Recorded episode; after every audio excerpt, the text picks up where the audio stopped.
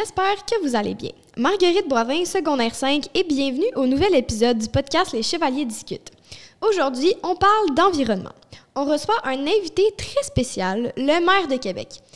Oui, oui, vous avez bien entendu, nous allons discuter d'environnement avec Monsieur Bruno Marchand. C'est parti!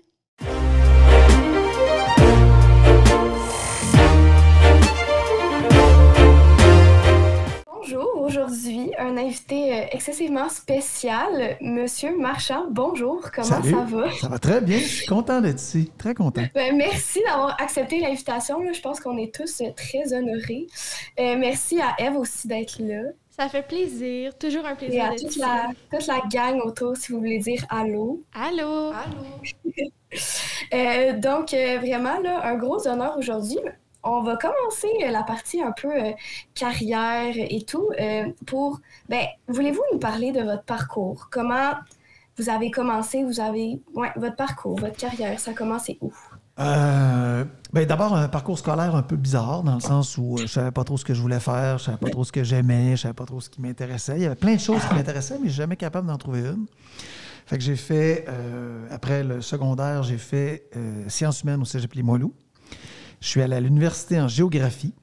J'adorais la géo, mais j'ai réalisé que je voulais pas aller plus loin. Je suis parti en voyage. Je suis revenu faire de la philosophie à l'université.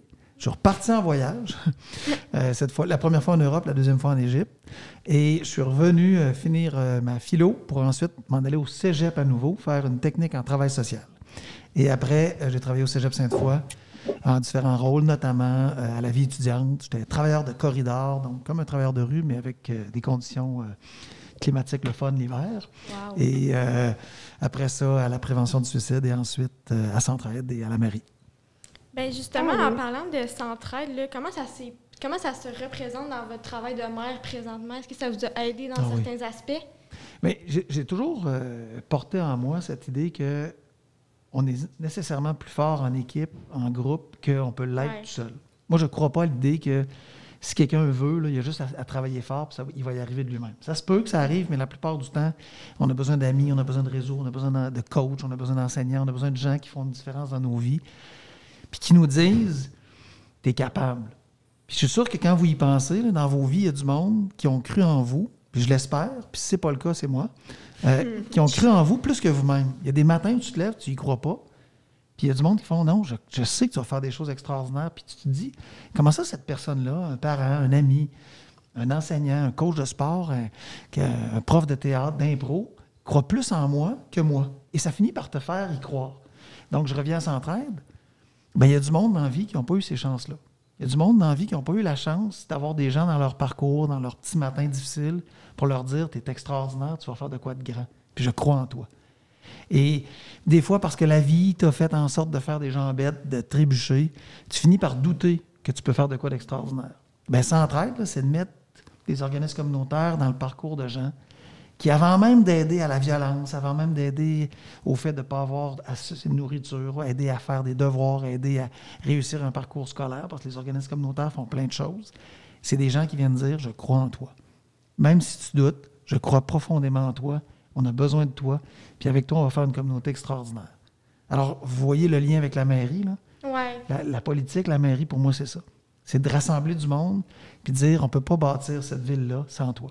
Tu fais partie de la gang, on a besoin de toi, puis avec toi, on va faire des choses De- capotées. Donner de l'importance aux gens. Oui. c'est ça, ouais. Ça doit venir avec le travail social aussi, puis toute euh, Ouais. L'expérience Partie, études, j'imagine. Mais Ouais. c'est vraiment intéressant là, d'avoir comme quelqu'un qui dirige aussi haut, puis qui en fait il a littéralement étudié dans un domaine que- du travail social. C'est vraiment impressionnant, je trouve. C'est Ben, c'est- je- je prends ça avec humilité, dans le sens où c'est un domaine comme un autre. Ça prend un paquet de joueurs dans une équipe, de joueuses dans une équipe pour faire euh, la différence. Alors, ça prend du monde qui, qui étudie dans plein d'aspects différents. Moi, ça a été le côté humain qui me passionnait. Puis je fais de la politique parce que j'aime le monde. Je fais de la politique parce que j'ai pas l'impression que c'est moi qui va changer le monde, mais je peux être avec d'autres, un maillon de la chaîne. Pas la chaîne, juste un maillon, mais pour faire en sorte que on fasse de quoi de grand, d'extraordinaire ensemble.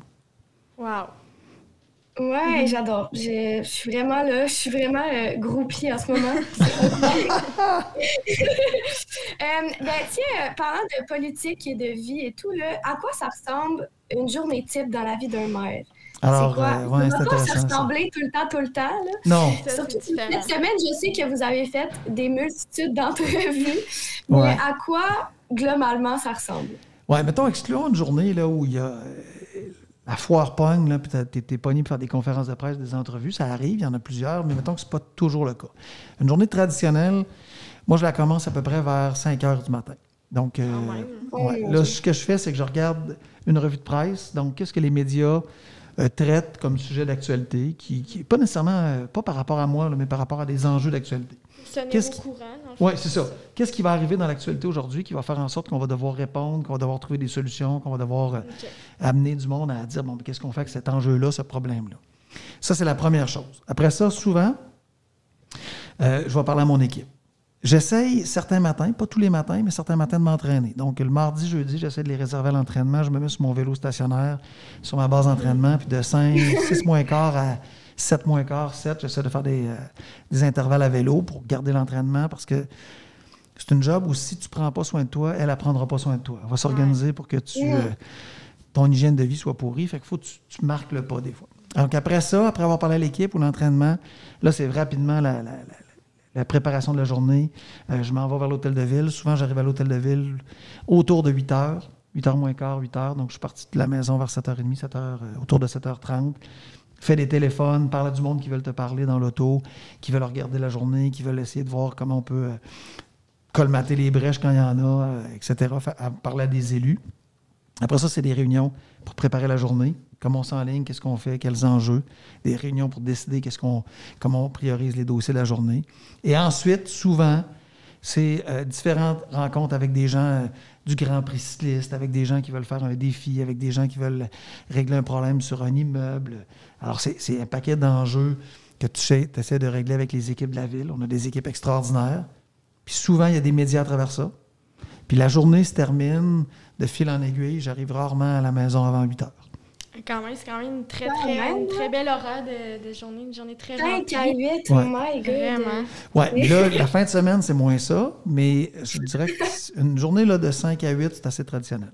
Puis est-ce que c'est dur, la conciliation famille-travail, surtout quand vous avez des grosses journées comme ça? Oui, dans le sens où euh, il, il faut que tu le priorises parce que sinon, la- la- la- la- le travail va t'emporter. Fait que faut que Ouais. tu gardes des moments. C'est pas si facile que ça parce qu'il y a tellement d'enjeux qui sont imprévisibles, qui, qui surviennent, que tu es pris pour les régler. Tu peux pas faire « Ah non, moi, ça me tente pas. Moi, je suis plus là, je m'en vais, ça, ça m'intéresse pas. » Donc, il y a quelque chose où il faut que tu sois là avec l'équipe. Euh, fait que ça suppose, oui, de réorganiser la vie familiale. Mes enfants sont plus grands. S'ils étaient plus jeunes, ce serait plus Ouais. difficile. Mon gars a 20 et- presque 21, ma fille presque 17. OK, ouais. Qui Donc, ils sont autonomes. Autonomes, leur père est correct, mais sans plus. ils n'ont pas besoin de leur père. Donc, mais ça suppose quand même une réorganisation, de travailler à trouver des moments différents. OK. Puis aussi, vous avez mentionné tantôt que le sport, c'est quand même une bonne partie de votre vie. Là. Moi, je pense surtout à mon père. Il, vous, il vous- il vous aime vraiment, de- de- surtout de vos chaussures colorées. C'est un peu votre marque de commerce. Ouais, là. ouais, ouais. Là, les auditeurs, ils le voient pas en ce moment, mais en ce moment, il y a vraiment des très belles running shoes colorées. Ouais. Fait que ça, vous dites que la- le sport, c'est vraiment important pour vous. Comment c'est arrivé dans votre vie, comme, puis euh, vous devez le partager avec votre travail? Ouais. J'ai toujours fait du sport euh, pour plein de raisons, mais plus je vieillis, plus j'en ai besoin. Ouais. Donc, j'en ai besoin pourquoi? Pour ma santé mentale. J'en ai besoin pour mon équilibre santé physique. Mais le sport, pour moi, c'est un lieu où je retrouve... Avant même de faire du sport, là, je rencontre, je le fais avec du monde. Donc, quand je peux courir avec quelqu'un, je cours avec quelqu'un. Ah, cool. Le matin, quand je fais mes entraînements de vélo, on se met sur Zoom, puis on est 6-7 à les faire en même temps. Ah, c'est intéressant. Ouais. Donc, il y a quelque chose pour moi de, de social. Il y a quelque Ouais. chose de, de- de la rencontre de l'autre, de se dépasser ensemble, d'affronter nos, nos défis. Ça, c'est intéressant. Le sport me permet de décrocher. Dans la vie, Mm. tous les jours, là, nos préoccupations, on les garde avec soi. hein. Quand vous êtes préoccupé de quelque chose, tu y penses, puis là, à la fin de ton cours, tu y repenses, puis tu arrives au midi, puis tu y repenses encore, puis le soir, tu y repenses, puis avant de te coucher, tu y repenses. Et quand tu décroches pas, c'est comme si ta lumière restait allumée tout le temps. Donc, tu n'éteins jamais l'interrupteur, puis nécessairement, tu brûles ton énergie, la, la capacité de ta lumière de durer, parce qu'il faut de temps en temps décrocher. Alors moi, j'ai le cerveau toujours en roulement. Ça, ça, il, y a, il y a trois hamsters dans ce cerveau-là, puis pendant Ouais. qu'il y en a un qui, qui pédale, les autres sont malades à côté tellement qu'ils ont pédalé fort, fait que ça arrête jamais. Fait que le sport, c'est un des lieux où ça arrête. Parce que quand je pars courir, après deux, trois minutes, je pense plus à job. Je pense plus aux enjeux. Je, je suis ailleurs. Quand je fais du vélo, c'est la même affaire. Ça me permet donc de complètement décrocher. Puis quand je reprends le travail après, là, je, je suis dans une autre perspective. Je vois d'autres choses, je vois d'autres solutions. Je me suis éloigné des problèmes, puis je trouve des solutions, des, des idées bien meilleures. C'est un échappatoire. Ah oui. ouais. Oui. Mais tu sais, euh, quand on parle, mettons, là, vous parlez, tu sais, c'est vraiment des, journées 5 à 8. Vous avez, tu sais, c'est prenant dans votre tête, c'est sûr là, que c'est une job euh, qui, qui nécessite d'avoir de l'impact puis de, de, je sais pas, d'être impliqué. Mais tu sais, c'est quoi l'action ou la motivation qui vous a mené à vous, soit vous inscrire en politique ou littéralement se présenter comme maire parce que avec tous les enjeux que ça vient, des fois, je sais pas, peut-être que j'aurais pas eu tant de motivation. C'est quoi Ben- l'étincelle qui a fait que j'y vais pareil? L'idée de servir une communauté. L'idée de. Moi, je suis persuadé, là. On, on- on- on est 10, admettons, autour de la table. On est 20, on est 40. Comme une équipe de sport, comme n'importe quelle activité de groupe, on peut bien faire chacun tout seul. Puis se dire, j'utilise l'autre quand j'en ai besoin, puis quand je suis obligé, ben, tu viendrais-tu m'aider à déménager parce que je peux pas le faire tout seul? Puis donc, de se servir de l'autre en fonction de ses propres besoins. Moi, ça, c'est quelque chose qui me. Ça me donne pas de sens dans la vie. Moi, ce qui me donne du sens dans la vie, c'est qu'on réussisse quelque chose de plus grand parce qu'on est deux à le faire, parce qu'on est quatre à le faire, parce qu'on est huit à le faire. Tu peux pas gagner le championnat dans une équipe de sport si tu travailles pas ensemble. Tu pas avoir les meilleures joueuses ou les meilleurs joueurs si tout le monde travaille pour son camp, puis juste son nombril, puis juste sa, fiche personnelle. On en a vu souvent des équipes de sport là, arriver avec beaucoup de talent à peu de résultats. Parce que pour moi, ce qui est beau, c'est la combinaison des humains, des femmes et des hommes qui, à un moment donné, font quelque chose qui les dépasse, quelque chose qui est plus grand qu'eux autres.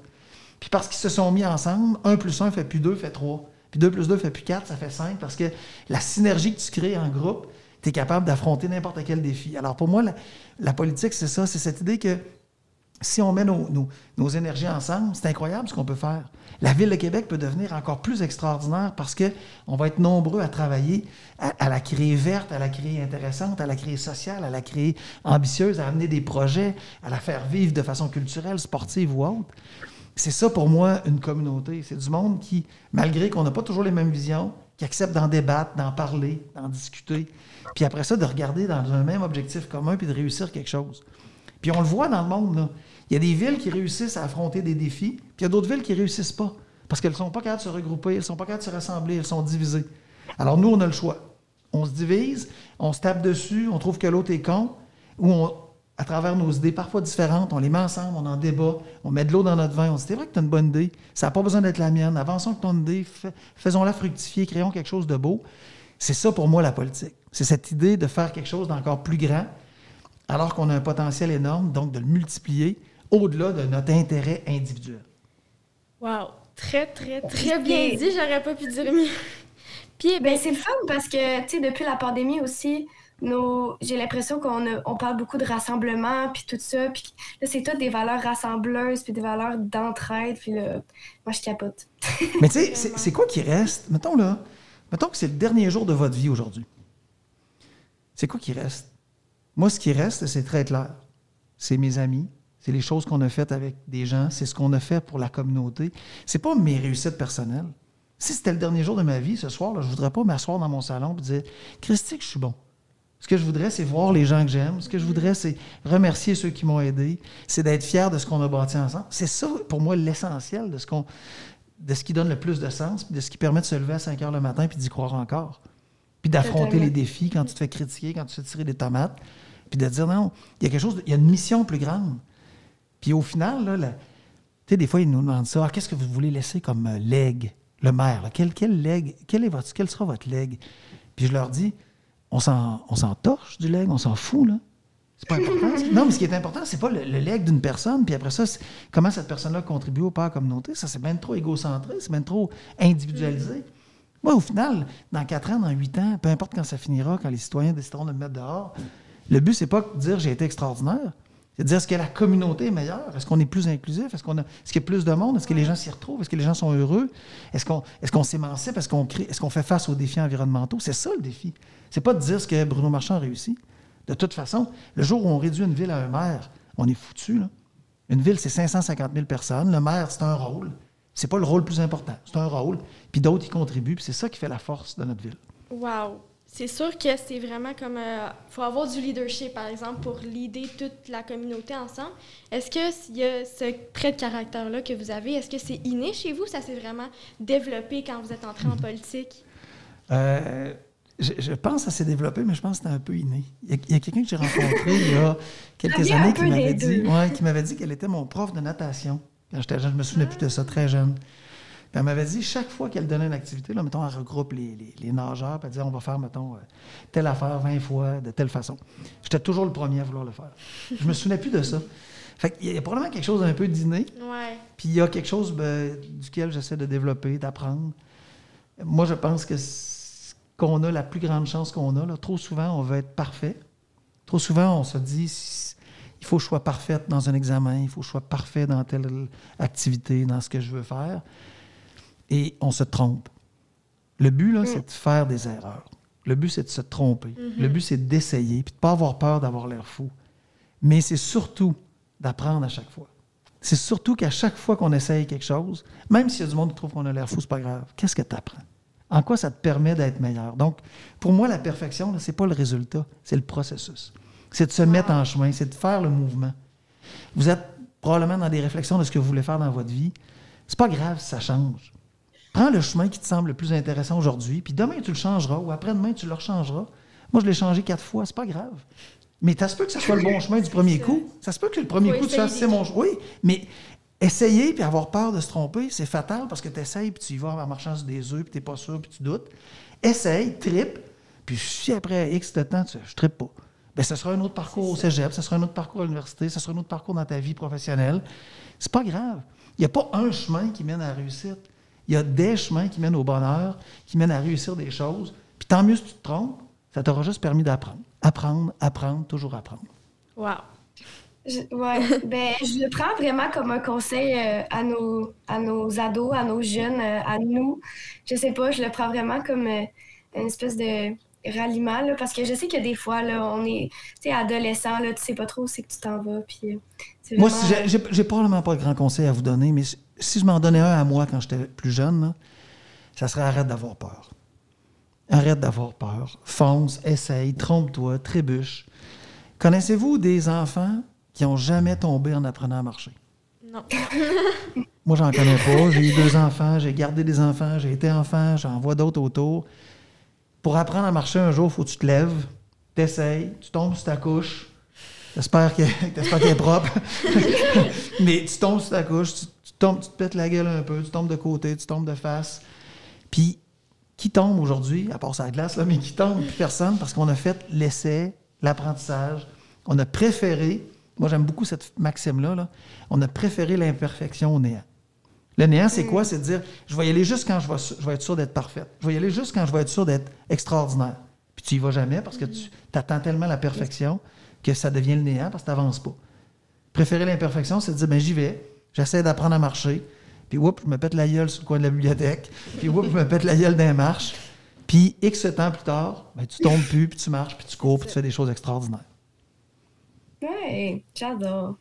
Fait que sur ces excellentes paroles, en fait, euh, je trouve que c'est clôt bien, ça clôt bien euh, ce segment-là, mais j'irai vers le thème de notre émission, qui est l'environnement, en fait. Oui. Puisque cette semaine, c'est la semaine environnementale à l'école. Oui. Euh, puis notre première question, là, bien simple, assez basique. Comment trouvez-vous la ville de Québec en ce moment au niveau environnemental? Vous, tu sais, mettons, on fait un constat. En ce moment, elle est comment? Elle est correcte, mieux que bien d'autres villes dans le monde, mais il faut viser la, la, Lune, c'est pas suffisant. Il faut faire plus, il faut faire plus grand, il faut faire plus vite. Et honnêtement, là, ça se fera pas sans les jeunes. Ça se fera pas sans les jeunes parce que. Ouais, parce que les vieux que nous sommes, là, je m'inclus là-dedans, malgré des bonnes volontés, on est parfois enracinés dans des vieilles façons de faire. On a peur des fois de changer nos façons de faire. Et la mobilisation des jeunes à nous imposer un agenda, à aller plus vite, à aller plus loin, à, nous obliger à repenser nos pratiques en y participant par la mobilisation, par le, fait de prendre la plume, le fait de prendre le micro, c'est nécessaire. Cette, cette planète-là, c'est la vôtre encore plus que la mienne. Et c'est à nous d'être plus rapides, mais on a besoin de vous, on a besoin de votre, votre feu sacré pour dire Hey, les vieux, là, c'est le temps de bouger. C'est le temps de bouger. Puis honnêtement, là, c'est pas vrai qu'on est impuissant face à l'environnement. On a beaucoup de pouvoir. On a, puis c'est pas juste un pouvoir individuel. Oui, individuellement, on peut faire des choses. Je suis sûr que vous en faites. Mais c'est pas suffisant. Il faut en faire des choses collectivement. Et ça suppose des pouvoirs politiques de prendre le taureau par les cornes puis de dire c'est pas vrai que quand on autorise B du Nord, vous avez vu le projet de pétrole la semaine passée, qui va rajouter 850 000 tonnes de GES par année, que c'est un bon projet. Non. Ça n'a pas d'allure. C'est un mauvais projet. Je comprends qu'il faut aider Terre-Neuve. Je comprends que l'économie de Terre-Neuve est, en, situation compliquée. Mais c'est pas vrai qu'on n'aura pas besoin de mobilisation. Puis j'ai débordé de la ville, mais c'est la même chose à la ville. Pour aller plus vite, de façon plus importante, pour avoir plus d'impact, il faut prendre le pouvoir qu'on a et il faut agir. Wow. Euh, ben, mettons, vous la voyez comment, la ville, dans 5 ou 10 ans, si tout, tout, tout va bien? Au niveau environnemental? Oui, exact. Alors, euh, plus d'aménagements qui permettent aux gens de se déplacer par des transports actifs. Mhm. Donc, plus de sécurité pour les piétons, pour les vélos. Parce qu'on le sait, là, on a beau avoir des voitures électriques, ça sera jamais, si on a tous des voitures électriques, ça ne sera pas la panacée environnementale, ça ne sera pas la victoire. En... Non, ça, On dit que les voitures électriques au même. Ben, presque, parce qu'on dit qu'une voiture électrique, elle, elle, dans, ses, dans ses GS qu'elle émet lors de la construction, il faut rouler 85 000 km avec au Québec, parce qu'on est alimenté en électricité, qui est quand même une mhm. électricité qui est plus verte qu'ailleurs, au Québec, 85 000 km avant qu'elle soit rentable par rapport à une autre voiture à essence. Là, je ne parle pas de la consommation d'essence, là, je parle de. Oui, je parle de la consommation d'essence, mais je parle aussi de la construction, ce que ça a pris en tonnage de GS pour produire des voitures électriques. Donc, c'est pas mauvais, c'est une bonne solution, mais on ne peut pas juste se dire qu'on va remplacer des voitures à essence par des voitures électriques, puis on va être vert, puis ça va être beau. C'est pour ça qu'on se tourne vers la mobilité durable. Mobilité durable, mobilité active, le transport collectif. Moi, c'est une des choses qui fait que je crois au tramway. Mais le tramway, c'est pas la seule solution. Le tramway, c'est une solution, mais c'est il faut multiplier. vous avez vu le vélo électrique cette semaine, on rajoute 300 ouais. On va le faire l'année prochaine encore 300 de plus, 300 de plus l'année d'après, partout dans la ville. Le but, c'est que les gens aient des choix pour se déplacer de façon écologique et pas juste Quelqu'un qui habite au lac Saint-Charles aujourd'hui, qui va aller au cégep Limoilou, par exemple, ça y prend une heure et quart en autobus. Ben monsieur, moi j'habite à Charlebourg, puis ça me prend trois bus pour aller à mon cégep l'année prochaine. Alors, tu vois, ça, c'est inacceptable. c'est inacceptable. Faut changer ça. Ça s'explique. Je ne suis, pas en train de jeter le blanc au RTC. Je suis juste en train de dire que c'est inacceptable. Il faut avoir la foi en maudit prendre trois bus le matin pour se rendre au cégep. Ça, là. Mais c'est ça, tu sais, si ton cours commence à 8 heures puis tu as deux, trois bus à prendre, il faut que tu le prennes tôt. Exact. Puis je vais y aller, là, mais c'est peut-être un peu pour Pas la motivation, là, c'est ça. Là. Ah non. Alors, ça va être quoi la nouvelle mobilité quand on parle de la ville dans 5 ans? Bien, c'est que de où tu pars, tu vas avoir accès idéalement à un flexibus. Avez-vous connu le flexibus? Mm, non.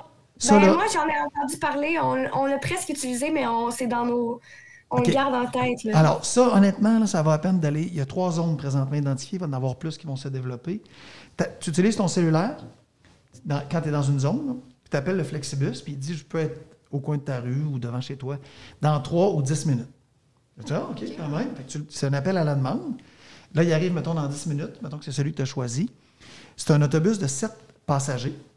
C'est pas un autobus, c'est un véhicule. C'est pas, pas gros comme un autobus. C'est un véhicule qui, prend qui peut prendre sept personnes. Tu lui dis où tu t'en vas, toujours dans la même zone. Donc, une des zones, par exemple, c'est Loretteville, euh, val une autre, c'est Lac-Saint-Charles, Saint-Émile.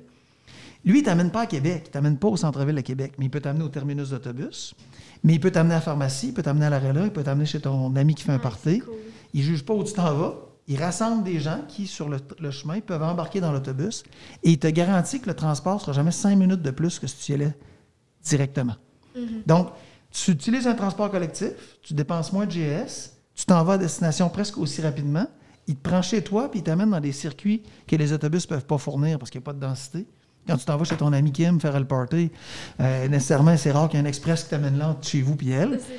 si tu es dans la zone, le Flexibus peut le faire. Alors ça, ça fait partie des modalités du futur. Pensez-vous, euh, pensez-vous l'amener encore plus gros, Ah oui. le Flexibus? Ben oui. Plus de vélos, plus de flexibus, plus de communauto. Et, et le tramway va libérer des autobus qui vont nous permettre de, de mieux servir le reste de la ville aussi, pour avoir plus de services dans la ville, pour faire en sorte que ça les gens puissent prendre des transports collectifs selon ce qu'ils ont besoin, selon leur journée, selon où ils vont, et que ça soit adapté à leur situation.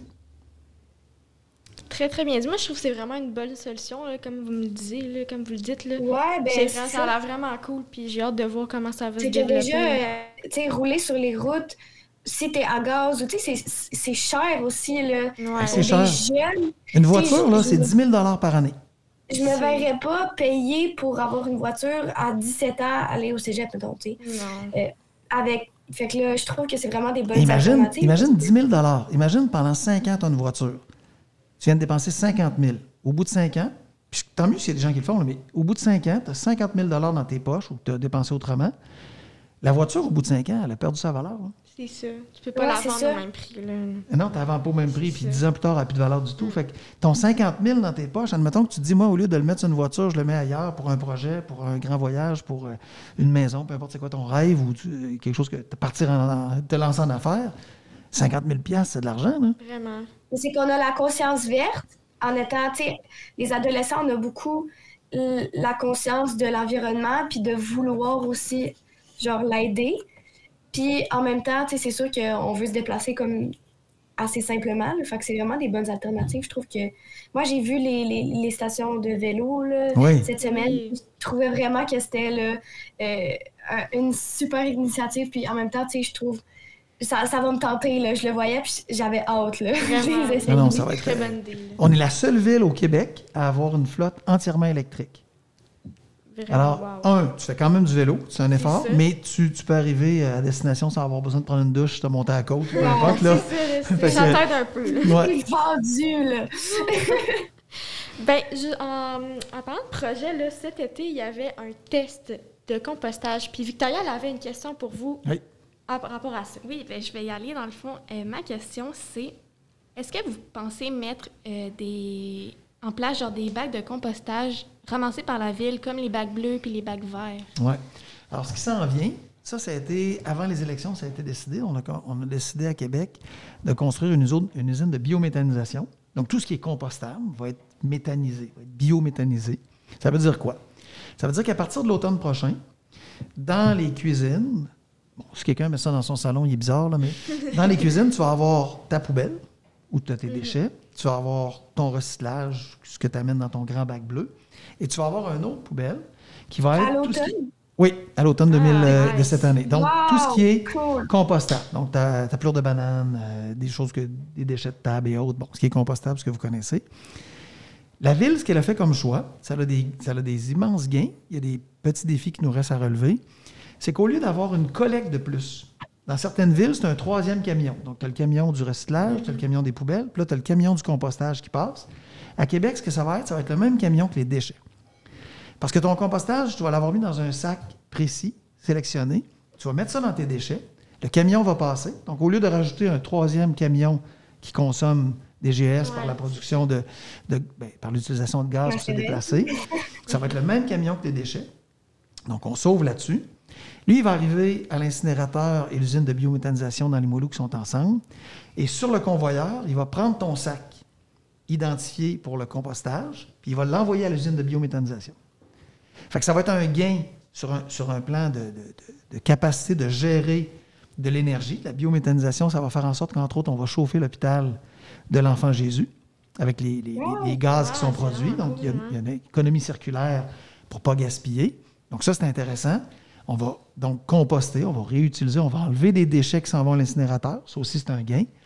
Maintenant, ce qui reste, c'est qu'on a besoin de développer de, de nouvelles technologies pour que le sac de plastique qui va être utilisé au début, qui n'est pas biodégradable, le devienne. Le Là, devienne, présentement, il n'existe pas la technologie pour avoir un sac qui est biodégradable, mais qui va se rendre à destination sans être déchiqueté dans les déchets. que c'est un petit Ouais, enjeu qu'on a.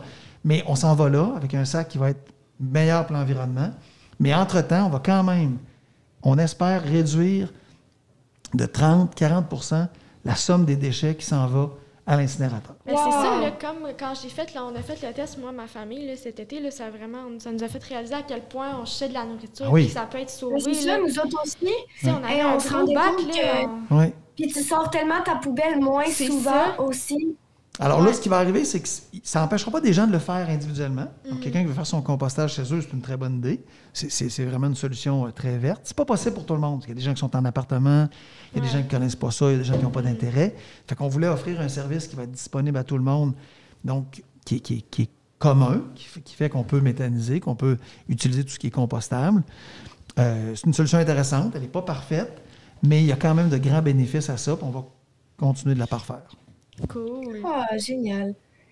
Euh, ben dans le fond, on va continuer sur le niveau environnemental, mais plus sur vos habitudes à vous. Oui. Euh, on, on voulait savoir, parce que après, on a un autre segment aussi que nous, on parle de nos entreprises locales préférées, nos habitudes, nos actions qu'on fait au quotidien. Fait que c'est quoi les entreprises locales que vous consommez, euh, les actions que vous faites dans Hmm. votre vie? Ah, Les Euh, entreprises locales, moi, je fais un- J'essaie de faire le plus grand effort, c'est pas toujours possible, il y a des produits qu'on n'a pas ici, mais de, de consommer, euh, d'acheter avec des, entreprises, des entrepreneurs d'ici et des entreprises d'ici, et idéalement des produits d'ici. Mhm. Donc, quand c'est possible, on s'entend, il y a des produits que malheureusement on ne trouve pas. Alors, euh, euh, du coureur nordique pour mes, mes articles de, de course, euh, à des boutiques de vélo comme Mathieu Performance, L'Essor, euh, Record, des boutiques de Québec. donc, je- j'essaie de- d'encourager, et je le fais, les gens d'ici. C'est la même chose quand je vais dans, dans des produits alimentaires, des artisans d'ici, au Hall de Mhm. Sainte-Foy, trouver des, des gens qui produisent ici, des agriculteurs d'ici quand je vais au marché de la place l'été, etc., etc. là. donc, on essaie vraiment, familialement, même dans notre épicerie, c'est une coop, donc qui essaie d'acheter des produits d'ici. On essaie d'avoir tout ce que beaucoup de monde font. Euh, la deuxième question, c'était quoi? Vos actions. Ben dans le fond, Ouais, ça ouais. vient un peu. Bien, les actions, au-delà de la, consommation et au-delà de la gestion des déchets, d'essayer d'en produire le moins possible, dans le recyclage, la réutilisation, euh, tout ce qui peut aider. Donc, moi, quand je suis arrivé à l'Hôtel de Ville, on a transformé, on a changé la voiture pour avoir une voiture hybride rechargeable. Ouais, Donc, maintenant, on a une voiture hybride rechargeable parce qu'on a quand même beaucoup de déplacements. c'est sûr. Mais à travers les déplacements en ville, la plupart se font de façon électrique parce qu'on n'a pas de grands déplacements. Donc, c'est un gain pour l'environnement. Euh, ensuite, quand je le peux, moi, je me déplace beaucoup en vélo ou à pied. Évidemment, dans ma vie professionnelle, c'est plus compliqué, mais dans ma vie personnelle, ça, Ouais, ça- ça. demeure. Euh, L'utilisation de euh, éviter les plastiques. Donc, par exemple, pour euh, me laver les cheveux, j'utilise des barres. J'utilise plus de shampoing avec des bouteilles de plastique. Wow. Euh, ouais. L'utilisation de l'eau. Bon, alors, un paquet de choses qu'on essaie de mettre en place, tous autant que chacun, puis de- d'essayer d'adapter nos vies à, à faire des efforts qui ont de l'impact. C'est vraiment cool. Puis, euh, ben, Kim aurait une question pour vous. Oui, mais dans le fond, euh, selon un récent sondage euh, mené par la Fondation Monique Fitzbach, euh, 63% des élèves disent que le sujet par rapport au réchauffement climatique, c'est pas assez abordé aux écoles. Euh, c'est quoi votre réaction par rapport à ça? Est-ce que vous êtes surpris? Est-ce que vous avez des souhaits pour les années euh, futures pour les étudiants? Ouais. Euh, Mal placé pour commenter, parce que dans le curriculum scolaire, là, je ne sais pas ce que les écoles font euh, assez ou pas. là. Les élèves le savent mieux que moi et les, les enseignants, les- le personnel aussi. Mais Ouais, on n'en parle pas tant que ça. Hein? Non, Mais c'est, Richard Desjardins disait une phrase euh, qui, est- qui est pas qui- résume des fois bien la situation. Il disait les bœufs sont lents, mais la terre est patiente. Ouais. Parce que des fois, ça avance pas vite. Et je pense pas qu'il y a de la mauvaise foi, je pense juste que c'est long de faire des grandes transformations. Le problème qu'on a avec l'environnement, c'est que la Terre est de moins en moins patiente. Fait que les bœufs restent lents, mais la Terre est moins patiente. Fait qu'on a un agenda qui, quand le GIEC disait la semaine passée qu'il est mini moins une et qu'on a trois ans pour réduire nos consommations de GS, entre autres, pour diminuer. Trois la- ans, c'est pas beaucoup. hein? non, c'est pas beaucoup. oui. Ben non, c'est pas beaucoup. Et, et donc, pour réduire la hausse des températures à 1,5 degré, on a trois ans. Vous avez raison de dire que c'est pas beaucoup. C'est- rien, trois ans. On cligne des yeux, puis c'est fini. Donc, ça suppose que les bœufs s'accélèrent. Ça suppose qu'on les fouette un peu plus, nos bœufs, puis qu'ils accélèrent un peu plus parce que la Terre ne sera pas assez patiente. Donc, ça veut dire quoi? Ça veut dire qu'il faut prendre des changements. Il faut, amener ces changements-là significatifs pour faire une différence. Et le, monde des jeunes à travers le monde scolaire, mais la, jeunesse doit être nécessairement un guide, un leader, une, force pour faire bouger les choses. Et ça suppose de quitter notre propre confort pour prendre la plume, prendre le crayon, mobiliser, rassembler, dire aux Mhm. politiciens, agissez, c'est maintenant qu'il faut le faire. On n'a on a, on a pas le goût d'attendre que vous ayez manqué de courage pour après ça vous remplacer. Le temps nous manque, donc il faut être très, très, très proactif. Et moi, mon choix est fait. À travers, c'est pas toujours parfait, là, évidemment, mais je préfère affronter les forces de l'inertie présentement qui veulent pas qu'on change, puis qui critiquent, puis qui nous tirent des tomates, que de regarder les jeunes générations dans les yeux, puis de leur dire, alors qu'on savait, parce qu'on a des tonnes de documents, Ouais. de GIEC, de rapports, de. X, alors qu'on savait, j'ai pas eu le courage d'agir. Moi, je préfère regarder les jeunes générations dans les yeux et dire on va avoir le courage d'agir puis de me faire tirer des tomates ailleurs par du monde qui ne veulent pas que ça change. Je pense qu'on n'a pas le choix. Ben, c'est le fun d'avoir euh, un maire, ben, d'avoir quelqu'un de motivé puis qui nous comprend parce qui que ben, c'est quand même notre futur. Mais on ne le fera pas sans vous. Hein. Ça, je je vous le dis, j'ai beau avoir la plus grande des motivations. Sans vous, ça ne se fait pas. Non, c'est vrai. Sans votre capacité à porter, à prendre le bâton on de pèlerin, on est là, là, ça n'arrivera on est pas. là. Ouais. Bien, petite parenthèse, nous, euh, le ministère de l'Environnement, on est seulement trois, puis on est cinq étudiantes de secondaire 5. Fait que s'il y en a qui écoutent en ce moment, euh, les jeunes, on a besoin de relève pour l'année Ouais, prochaine, parce que nous, on Fait que, puis même à ça, cette année, il n'est jamais trop tard. Je pense que c'est vraiment euh, avec des gens passionnés qu'on va réussir à, à faire des changements, tout ça. Fait que, Puis pas besoin d'être un pro. Les gens, Non, ça. les gens se disent, Ah, je connais pas ça. S'en fout, chaque, on, on revient là, préférer l'imperfection néant. Chaque pas, c'est un pas de plus.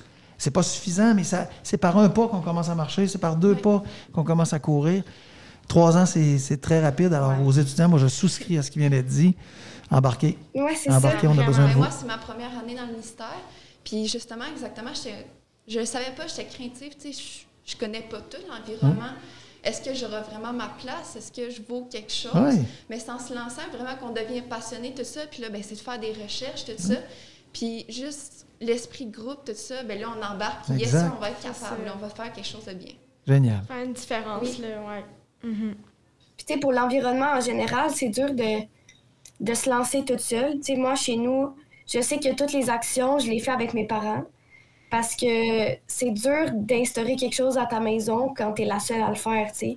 Ah Chez oui. nous, mettons, euh, les sacs Ziploc, on en a plus pantoute. tu sais, On a tous des sacs réutilisables. On utilise des plats Tupperware. Euh, tu sais, toutes des choses réutilisables. Euh, fait que, tu sais, j'ai l'impression que c'est vraiment un esprit de gang aussi. Là. Ça revient un peu à ce qu'on disait au début et tout. fait que c'est vraiment intéressant euh, là-dessus. Eve, est-ce que euh, tu veux poser la dernière euh, question? Ben oui, donc la question de la fin. Est-ce que vous avez des outils, des conseils simples pour réduire notre euh, production de GES? Chaque déplacement qu'on fait pas dans une voiture avec peu de monde à l'intérieur, Ouais, c'est un gain. ça l'aide. Ben, chaque déplacement qu'on fait pas, chaque action qu'on pose où on n'utilise pas de plastique, on parlait de, de Ziploc, on parlait de contenants réutilisables, on parlait de shampoing, on parlait de... C'est un autre gain. Alors, la somme des gains, elle est collective, elle a une influence. Et les gens, je pense, les connaissent de plus en plus. Mais moi, je pense que euh, la, la capacité de se mobiliser, de participer à des événements, de dire, de réclamer, de prendre la parole, d'in- d'inciter, d'inviter, d'imposer aux politiciens un agenda, c'est nécessaire.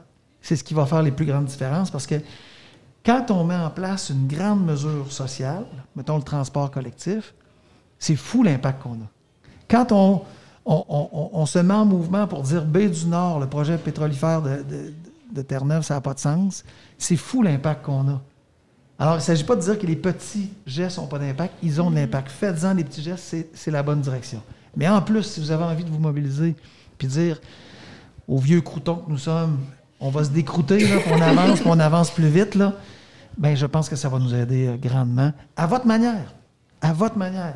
Je le dis, la plume, le crayon, le rassemblement des gens, le micro, les, les- les- podcasts, peu importe les moyens, tous les moyens sont bons pour dire, rassembler, mobiliser, puis se dire que cette planète-là, on la prend à bras le corps, on va la, on laisser aux jeunes et aux moins jeunes avec euh, une- une- j'ai envie de dire, une perspective verte et pas une perspective qui est bouchée. Wow. Oui. Très, très bien. Ah, c'est un beau mot de la fin. Vraiment. Merci vraiment d'être venu. Euh, je trouve que c'est un, un incroyable échange. Là. Je trouve qu'on est vraiment chanceux, mais on, on va s'en rappeler longtemps, je pense. Euh, fait Ben, merci de merci beaucoup d'être venu. Merci de l'invitation. Bye. Salut tout le monde.